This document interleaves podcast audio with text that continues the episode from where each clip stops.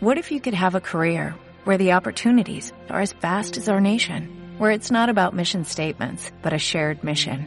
At U.S. Customs and Border Protection, we go beyond to protect more than borders, from ship to shore, air to ground, cities to local communities. CBP agents and officers are keeping people safe. Join U.S. Customs and Border Protection and go beyond for something far greater than yourself. Learn more at cbp.gov/careers. Radio Marca Vigo, 98.3 FM. Baby, baby, baby, baby.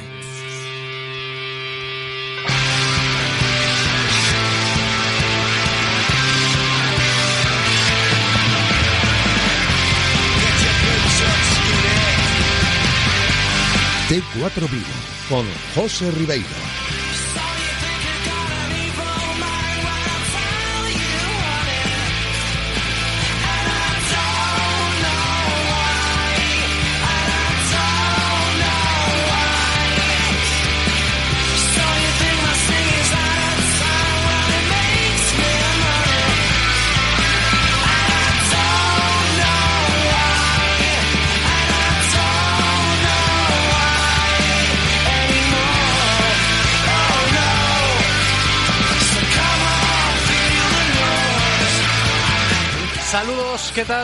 Buenas tardes, bienvenidos a este tiempo de T4 Vigo. Ya sabéis que vamos a estar hasta las 8 en punto de la tarde en directo repasando la actualidad del Real Cruz Celta a esta hora de la tarde, día 4 de marzo de 2019, cuando hace escasos minutos que terminaba en el Salón Regio de la sede del Real Cruz Celta en la calle del Príncipe la presentación del nuevo técnico celeste.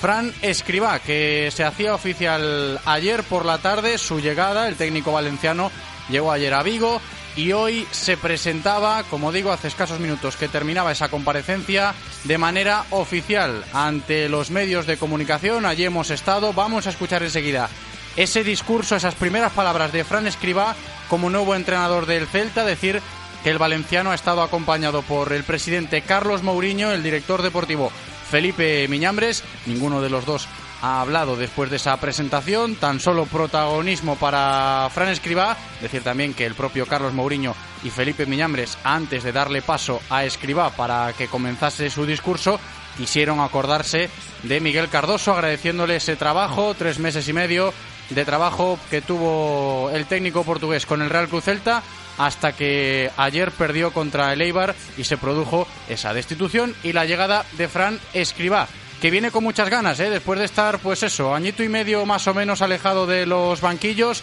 llega a Vigo con muchas ganas y mucha ilusión. Escuchamos a Fran Escribá ya como nuevo entrenador del Real Club Celta. Pero evidentemente con muchas ganas, no ya tanto de, de estar en un banquillo, sino de estar aquí, porque opciones tuve de estar en otros sitios, pero siempre dije que prefería esperar a un proyecto que me gustara y por eso tardé tanto en, en, coger un proyecto y por eso vengo tan ilusionado porque este siempre, siempre me gustó este club y ahora, aunque la situación evidentemente es difícil, pero vengo con muchísima ilusión, como ha dicho tanto el presidente como Felipe, para ayudar y sacar el equipo de, de la difícil situación en la que está. ¿Qué tal? Hola, mister. Muy buenas tardes. Bienvenido a Vigo y bienvenido al Celta. Eh, le pregunto no sé si lo de entrenar, a mí se me escapa evidentemente, porque no es mi labor, es como la bicicleta, que aunque uno lo pueda tener olvidado durante algún tiempo, que nos olvida. Lleva usted un año y medio lejos de los banquillos a nivel profesional. ¿Cómo ha llevado toda esta etapa y cómo trabaja un entrenador eh, un tiempo tan o tanto tiempo alejado de los, de los terrenos de juego? Bueno, a veces cuando uno lleva eh, tanto tiempo sin parar, eh, viene bien a todos los niveles, eh, porque al final el hecho de, de estar trabajando y con la con la tensión siempre, con la incertidumbre de estar todos los días con, con los partidos, te, hace perder eh, perspectiva, incluso el, a nivel de formación, y entonces me ha venido muy bien en ese sentido. Primero descansar, me vino bien, y luego una vez ya pasó la época de descanso, todo ha sido una formación continua, además de ver mucho fútbol, no solo aquí en España, sino en otras ligas, eh, pues eso, el seguimiento de la formación. Aproveché, hice cambios a nivel de, de equipo técnico, aquellas cosas que creía que debía mejorar las he intentado eh, pues eso, eh, arreglar o mejorar y ya digo, ese, ese, es el periodo, yo creo que de la gran mayoría de entrenadores cuando estamos en el momento en que yo, que yo estaba. Hola, señor Escriba, buenas tardes. Eh, comentaba usted que ha estado viendo fútbol, evidentemente. ¿Qué diagnóstico hace desde fuera, porque ni tan siquiera ha podido dirigir todavía el primer entrenamiento del, equipo, pero ¿qué diagnóstico hace desde fuera de la situación en la que se encuentra el Real Club Celta o, cuál adivina usted que pueden ser las causas? Gracias. Bueno, eh, cuando un equipo eh, está en una situación que no espera, lógicamente eh, hay varias circunstancias. Además de que pueda haber los errores futbolísticos, también hay un tema anímico. Yo me imagino y eso es lo que el equipo a veces transmite, que, los golpes cuando uno está débil en ese sentido a nivel anímico duelen más. Yo veo al equipo bien, veo al equipo con ganas, que es lo más importante. Les veo siempre todos los partidos que he visto, si hay algo que me da la atención era que el equipo no bajaba los brazos y creo que en ese sentido estarán preparados para, para afrontar lo que queda. ¿no? El diagnóstico, cualquiera diría que lógicamente cuando un equipo ha encajado tantos goles, el problema es defensivo, pero yo no creo que sea tanto de defensivo, sino de equilibrio. Creo que es un equipo que puede atacar bien y defender bien como otras veces se ha hecho. ¿no? Entonces, yo creo que es una de las cosas que a mí siempre me han preocupado en mis equipos y que, lógicamente, será algo que intentaremos mejorar aquí. Buenas tardes, Fran. En su equipo siempre ha apostado por defensa de cuatro. Los últimos dos encuentros de Celta ha jugado una defensa de cinco para evitar esa sangría de goles encajados. ¿Su idea es un esquema táctico fijo o va a variar un poco dependiendo del tipo de jugadores que hay en el Celta? Porque, por ejemplo, un 4-4-2 que usted utilizaba mucho, ahora mismo el Celta solo cuenta con un 9 que sería Maxi Gómez para ese sistema. Gracias. Bueno, para empezar, lo primero es entrenar con ellos cinco días y verlos en todos los sentidos, recuperarlos en aquello que, necesiten. Luego, a nivel táctico, no estoy especialmente preocupado por porque pueda o no pueda utilizar determinado sistema. Creo que el equipo tiene calidad de jugadores para poder jugar distintas variantes y aunque es cierto que la mayoría de mis equipos se juegan más 1-4-4-2. Creo que también siempre he defendido que si hay algo, la riqueza de un equipo también depende de saber jugar otros dibujos tácticos. Y en ese sentido, eh, con independencia de que tenga un sistema madre, por llamarlo de algún modo, pero siempre he estado abierto a, otras variantes y en ese sentido eh, así va a ser de aquí a que acabe la temporada. Hola, buenas tardes. Buenas tardes. Frank, eh, afronta una, una, mini, una mini temporada en donde el objetivo del equipo es salvarse.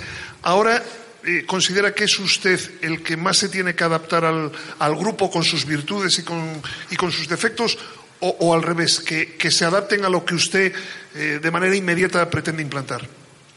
Nada de lo que yo creo pueda implantar creo que va a ser va a necesitar una adaptación enorme por parte del jugador, como requeriría lógicamente unos cambios bruscos. Yo creo que en ese sentido que siempre en cualquier situación las dos partes tienen que que adaptarse. Pero creo que los futbolistas no van a tener ningún tipo de problema en adaptarse a los trabajos o a la forma de jugar que yo pueda proponer. Y en cuanto a adaptarme yo a ellos, por supuesto también. Eh, uno tiene que ser consciente, como hablábamos antes, que en función de ausencias o en, función de posibilidades, uno eh, lógicamente variará su dibujo o variará aquello que crea que debe hacer. Pero en ese sentido no. Con independencia de que haya una adaptación mutua, creo que no va a haber ningún problema. Estoy seguro que no va a haber ningún problema por ninguna parte.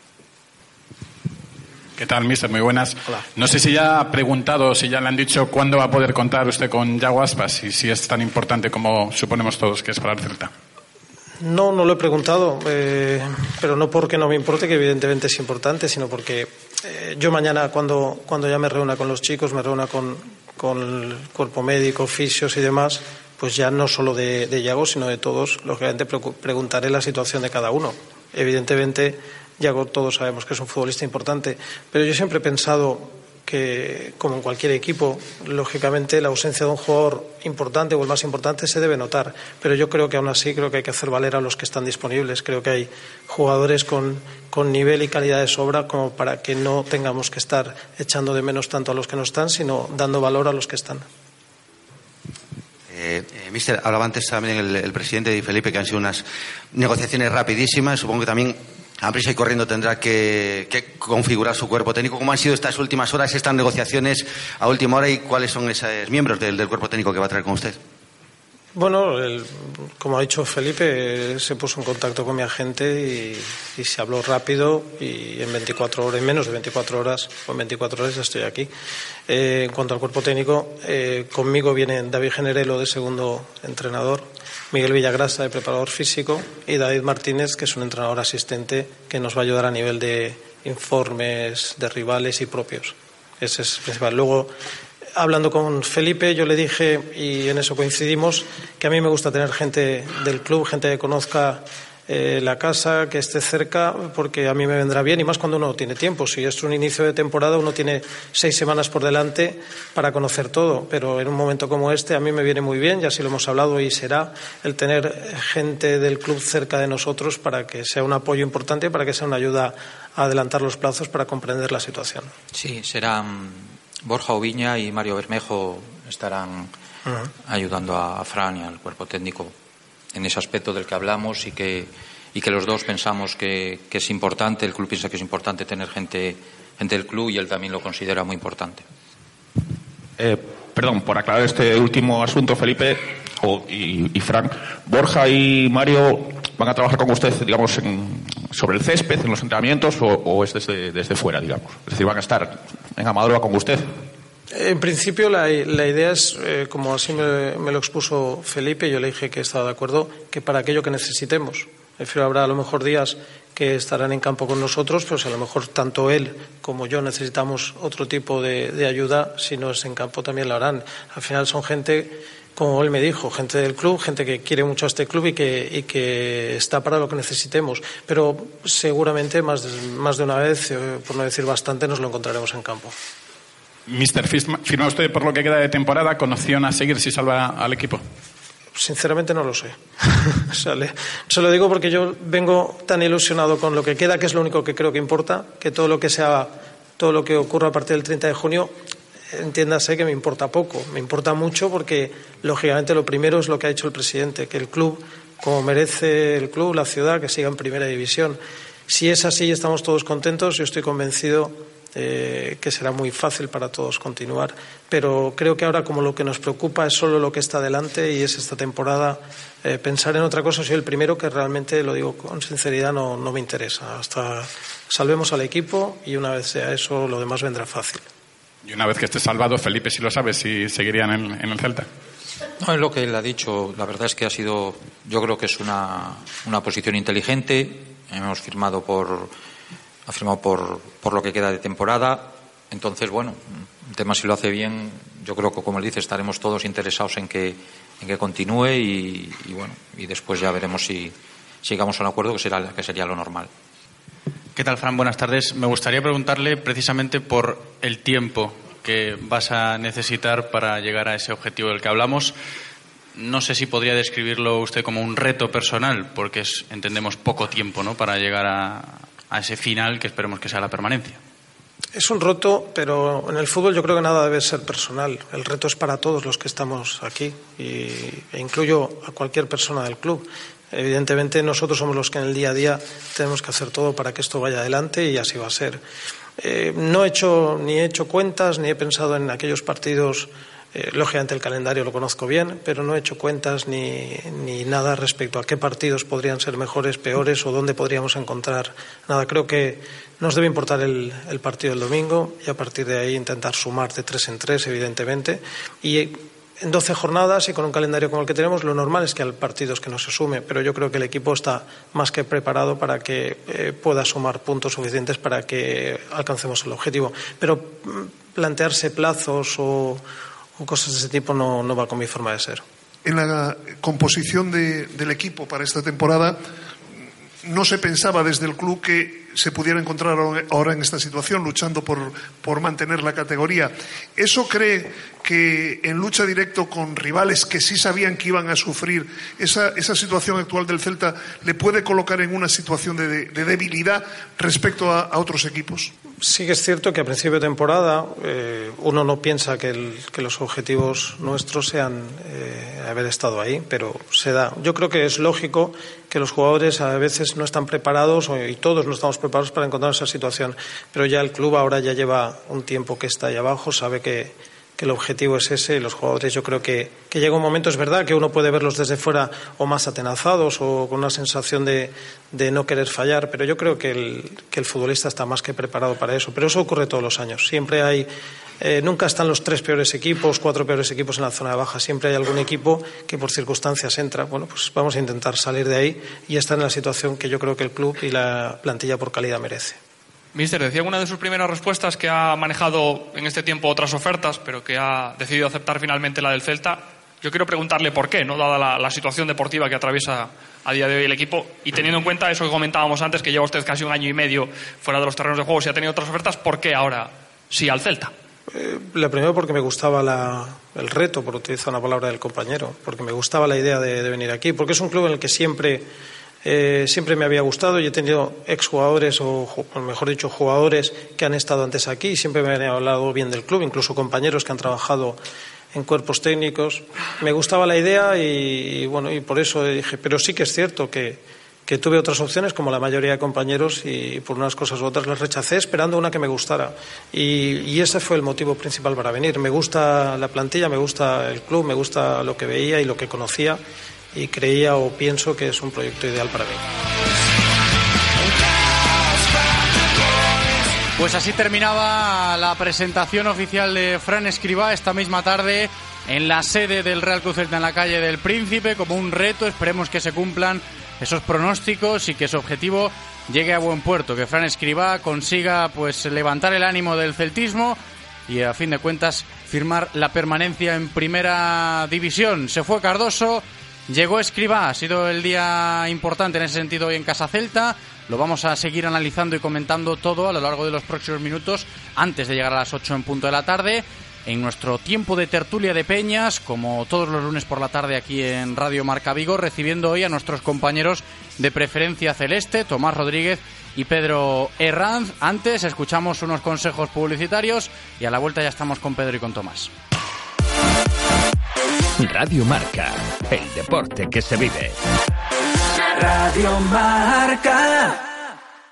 Ven a visitar el stand de Kia Rías Motor en el Salón del Automóvil de Vigo. Del 6 al 10 de marzo en el Instituto Ferial conoce la gama más innovadora del mercado. Sportage, Zed, Stonic, Niro. Seguro que tenemos un coche para ti con unos precios a medida y la financiación que necesitas. Y con 7 años de garantía. Ven a visitarnos al Salón del Automóvil de Vigo. Tenemos el coche que buscas y muchas sorpresas. Vuelven a Vigo los cinco días más intensos del mundo del motor. Llega el Salón del Automóvil presentando las últimas novedades. Deportivos, familiares, utilitarios, todoterreno, eléctricos. Si estás buscando coche o moto para estrenar, tienes una cita en el IFEBI. Del 6 al 10 de marzo. Salón del Automóvil de Vigo, tu mejor opción de compra. Más información en eventosmotor.com. En exclusiva nacional le presentamos el nuevo Lexus UX, el nuevo sub híbrido de Lexus que desafía todo lo anterior. ¿Quieres ser el primero en probarlo? Venga a visitarnos solo del 6 al 10 de marzo en nuestro stand en el Salón del Automóvil de Vigo. ¿Qué ocurre cuando sabes de coches? Que todo el mundo te pregunta. ¿Qué taller de confianza recomiendo? ¿Cuál es el mejor sitio para comprar un seminuevo? ¿Dónde hay más ofertas en repuestos y revisiones? La respuesta es fácil. Rodosa. Los centros Renault Dacia de Vigo, Nigrán, Cangas y ahora también en Ponteareas. Confía en su profesionalidad, incluso si tu coche no es un Renault. Rodosa.com. La nueva alternativa de movilidad se llama Cuadro, la única moto de cuatro ruedas en el mercado con sistema de suspensión independiente en cada una de ellas y que puedes conducir con carnet de coche. Oferta de lanzamiento con descuentos de hasta 1000 euros y regalo de kit de invierno y baúl de 50 litros. Descúbrela y pruébala en Cuadro Galicia, calle Coruña 68 Bajo, Vigo. O infórmate llamando al 986 220586. Cuadro Galicia, la nueva alternativa de movilidad. Disfruta de todos los contenidos de Radio Marca Vigo a través de nuestra app Radio Marca Vigo para iOS y Android, en nuestra página web www.radiomarcavigo.com y ahora también desde nuestro podcast en Spotify. Escucha donde y cuando quieras Radio Marca Vigo, la radio del deporte vigués 98.3 FM. Radio Marca, el deporte que se vive. Radio Marca.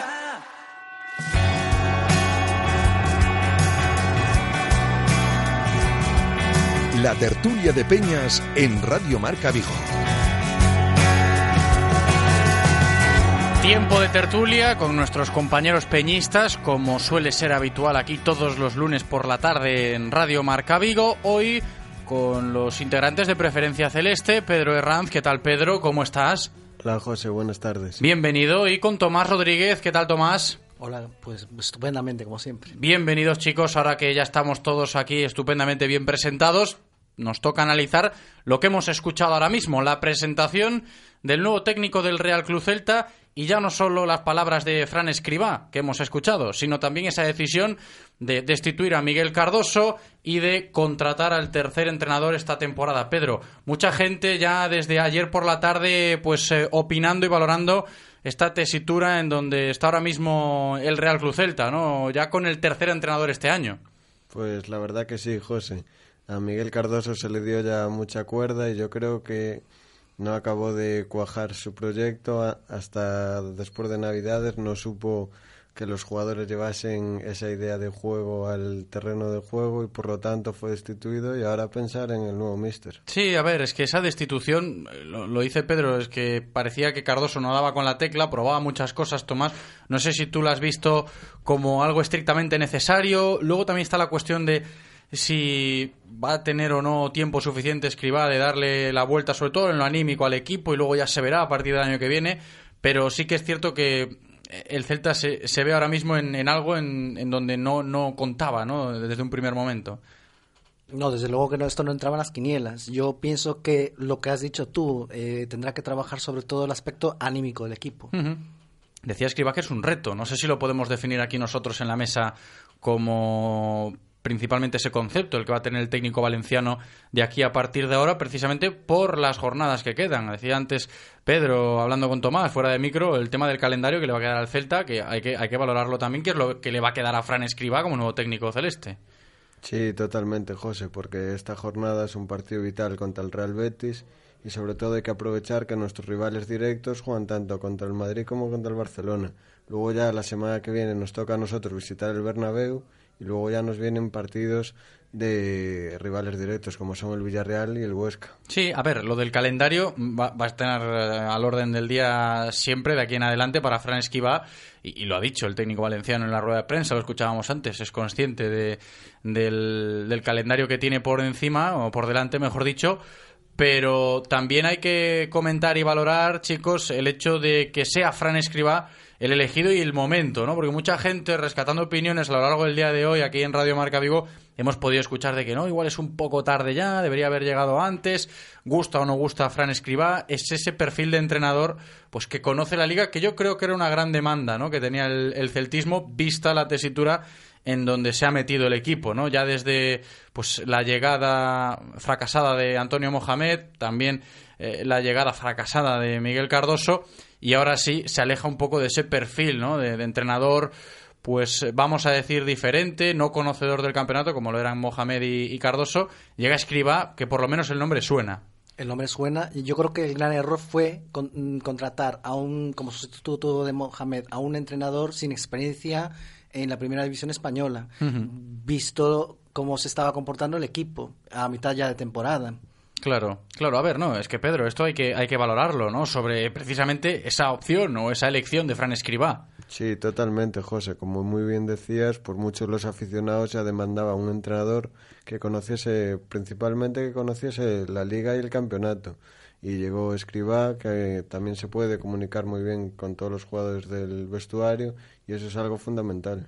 Decía Tomás antes, lo del tema psicológico. Creo que vamos a hablar mucho de esto a lo largo de los próximos días, ¿no? Para ver cómo reacciona el Celta, porque, sin ir más lejos, ayer domingo el equipo perdió, yo lo decía hoy en directo Marca Vigo, de manera estrepitosa, porque 37% de posesión, casi no tuvo la pelota el Celta, casi no jugó a nada el, conjunto vigués. Dos llegadas muy aisladas, muy claras, eso sí, de Brais Méndez y de Maxi. Pero es que hay mucho trabajo ahí a nivel de, de coco, sobre todo, ¿no? De cabeza, para que esperemos podamos ver el, el, fútbol que creemos que tiene la plantilla, ¿no? Porque esa es otra incógnita, ¿no? Es decir, hasta dónde va a llegar eh, la barrita de rendimiento de, de, los jugadores que maneja ya ahora Fran Escriba a partir de mañana, ¿no? Pero sí que es cierto que mucha gente ha puesto en duda ya el, el poder competitivo de, de este equipo, ¿no? Si son o no capaces de competir a nivel futbolístico. A nivel futbolístico yo creo que sí. El problema es lo que dices tú. Yo lo he venido comentando en otras intervenciones. Yo es que veo el equipo que se rompe eh, eh, al menor contratiempo y no tiene capacidad de reacción no por falta de juego, sino más bien porque hay algo que le impide, como si se atenazaran los jugadores. Sí, y sobre todo, vale que lo hemos eh, tratado con semanas, eh, digo, en semanas atrás, ¿no? El hecho de que este equipo tenía una sangría tremenda en defensa. Cardoso, pues intentó por mucho que no creyese en esa idea, ¿no? De cinco defensas y demás, porque mucho se aleja eso ya de su discurso inicial, de cuando llegó el portugués, diciendo que 4-2-3-1, fiel a su estilo y demás, vemos que se ha probado de todo y que no, no acababa de funcionar nada, porque sí que parecía que portería cero y tal, pero luego es que no le generas a, a nadie fútbol ofensivo y, y- le creas peligro, porque el Eibar pues tuvo un partido plácido relativamente. Bueno, si marca Maxi el gol, todo cambia, ya sabemos cómo esto es el fútbol, pero eh, a rasgos generales, eh, el, el Eibar tuvo un, un partido muy, muy fácil ayer contra, contra el Celta, ¿no? Y a todo esto quiero, quiero llegar ahí, sobre el fútbol que puede llegar a ofrecer el equipo con Escribá, siendo Escribá un entrenador que se aleja de lo vistoso, pero sí se acerca a lo pragmático, ¿no? A ser más efectivo. Efectivamente, vamos a encontrar un entrenador más resultadista y sobre todo lo que yo creo que le viene muy bien al Celta es que es un entrenador que va a mantener una estructura en el terreno de juego, que va a saber a lo que juega y sobre todo que van, pues si juega con un 4-4-2, pues siempre va a mantener esa estructura a lo largo del... del O al menos partido. esperemos, ¿no? Porque ya sabemos cómo va esto. Cardoso era fiel a esto y luego se tuvo que cambiar, Tomás. Sí, bueno, el de hecho en la rueda de prensa anticipó un poco de que podría haber alguna variación, pero sin renunciar tampoco a su estilo. Y Yo sobre creo todo que- dejando claro, Tomás, perdona que, que te interrumpa porque lo has dicho bien, eh, que ha dicho Escriba hoy, eh, lo hemos escuchado antes, que según él, según el técnico valenciano, no le va a costar ¿no? a los jugadores que eso creo que es algo que, que tiene que, que calar sí o sí, ¿no? Que, que no le cueste al equipo, con el tiempo que tiene por delante, que no le cueste a este equipo adaptarse a lo que es el método de un nuevo entrenador, porque no hay tiempo prácticamente, ¿no? Que, que tenga esa versatilidad que cree Fran Escriba que va a tener la plantilla del Celta con sus ideas. Es que va a tener que ser así o no hay nada que hacer, evidentemente. O sea, la, eh, la plantilla va a tener que mentalizarse sí o sí, adaptarse a su estilo. Yo hay algo que me gustaría destacar de su rueda de prensa también, el uso de la palabra equilibrio. Y creo que esa es una clave, el hecho de que el equipo se rompe en dos. Claro, lo hemos visto ¿eh? en muchas ocasiones, ese Celta demasiado abierto, con mucho espacio entre líneas, que al fin y al cabo esto pues te resta a nivel ofensivo y a nivel defensivo, es decir, el equipo te puede hacer mucho más daño por ahí. Por eso lo del equilibrio que esperemos que Fran Escribá ya desde mañana intente inculcar y, y sobre todo afincar ese sentimiento a la plantilla. Él ha dicho que cree que los jugadores tienen esa capacidad para revertir la situación. Creo que puede ser uno de los titulares que nos ha dejado la rueda de prensa de presentación hoy de Fran Escribá. Otra cosa es lo que se vea desde fuera. Pedro, por ejemplo, ¿cómo ves tú al Celta después de lo de ayer? A ver, es que si te fijas en lo de ayer, yo creo que no hay nada en donde agarrarse, ¿no? Pero vamos a, salvar un poquito eh, la situación que vivimos ayer sobre el césped de Ipurúa, porque a nivel futbolístico nada de nada. Pero sí que hay que ampararse en algo, ¿no? En decir, ¿Dónde está la capacidad de, de reacción de este equipo desde el punto de vista analítico, Pedro? ¿Tiene este Celta algo en donde agarrarse o debería tenerlo? Esperemos Por- que sí. Por supuesto que lo tiene, José. Tanto su, su faceta de que puede marcar muchos goles como que decía Tomás, de buscar ese equilibrio. En un principio se optó por marcar goles, luego ya ahora ya se ha optado últimamente por encerrarse atrás para eh, eh, no llegar a esa sangría de goles y ahora está consiguiendo pues mejorar eso y yo creo que tiene bastantes cosas positivas a las que aferrarse el Celta. Es como que ahora tiene que empezar de cero y- y- y agarrarse a lo que queda por delante, ¿no? Aunque sean pues, eh, pu- pues las jornadas que tiene por delante Escribá, evidentemente no es una temporada completa, ni va a tener pretemporada. Uno de nuestros compañeros le decía, esta mini pretemporada que vas a tener que hacer, que tuvo que hacer Cardoso en su cierta medida, porque Mohamed pues eh, lo tuvo y lo desaprovechó, en fin, toda esta, tesi- toda esta tesitura que va a tener que afrontar el nuevo técnico para, como yo comentaba ahora, empezar de cero, ¿no? Pero sobre todo, sobre todo, intentar dotar de, de competitividad al equipo. Yo creo que con esto podemos eh, ir terminando hoy a la hora de, de valoraciones, de hacer valoraciones. Es decir, Tomás, de ahora en adelante con Escribá esperemos ver a un Celta más competitivo. Al menos más compacto. Más compacto y con más equilibrio. Que busque igualar las fuerzas con los rivales que sí que parece que están dando esa, esa imagen de equipo competitivo. Esperemos que Escribá lo consiga. Efectivamente, que no sea solo marcar goles ni tampoco tener la portería cero. Tiene que buscar ese equilibrio que bien decía Tomás para conseguir ganar esos partidos. Pues nos vamos a quedar con eso y a ver qué le aporta Fran Escribá, nuevo entrenador del Celta, valenciano, viene para aportar y afrontar este reto después de estar un año y medio sin entrenar. A ver qué tal le va mañana a las diez y media.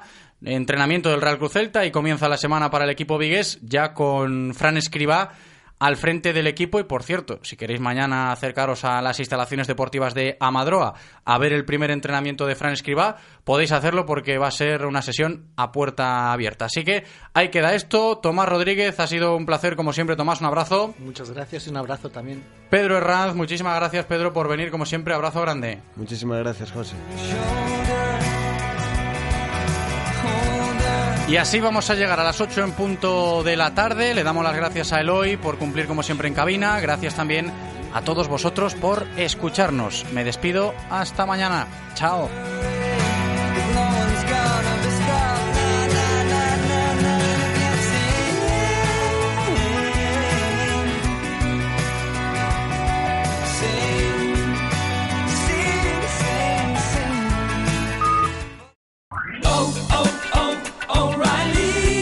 ¿Necesitas ayuda? En O'Reilly Auto Parts te ayudamos. ¿Necesitas algún consejo? Te aconsejamos. Nuestros profesionales en autopartes están siempre disponibles para ayudarte a encontrar lo que necesites. Excelente servicio al cliente es solo una de las ventajas que ofrece O'Reilly Auto Parts. Los profesionales en autopartes. oh, oh, O'Reilly Auto Parts.